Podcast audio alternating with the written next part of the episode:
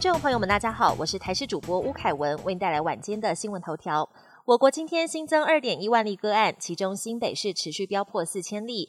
统计这一整周的确诊数还比上周微幅增加百分之零点九。指挥中心发言人庄仁祥分析，这个礼拜的疫情还是呈现持平，但接下来这一两周将是关键，预估高几率会升温。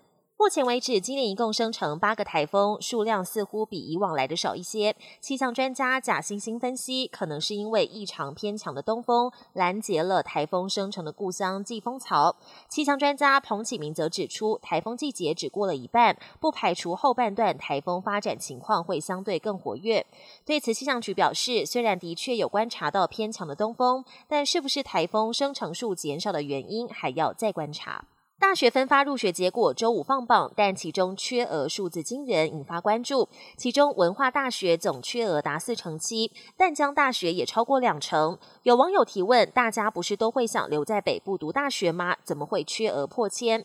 专家认为，除了少子化冲击、考招制度变革导致重考生变少，形成周多僧少的情况，还有其他网友点出了关键因素，像是北部生活费跟房租太高、离市区太远、冷门科系太多，也都可能是学校招不到学生的原因。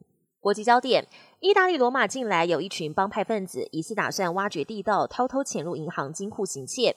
但隧道才挖到一半，道路一部分就无预警崩塌，一名成员受困在六公尺深的地底下，消防人员花了八个小时才把人救出来。窃贼偷窃不成，还差点命丧地底下。欧洲巴尔干半岛国家蒙特内格罗十二号发生大规模枪击案，一名男子开枪滥杀无辜后，还跟警方爆发枪战，最后遭到击毙。这起枪击总共造成十一人死亡，六人受伤，死者还包括两名孩童。当局震惊之余，除了下令彻查，也宣布举国哀悼三天。美国众议院十二号通过民主党的招牌法案——气候、医疗及税务法案，也就是降低通膨法。希望民主党可以因此在十一月的其中选举保住众议院的多数地位。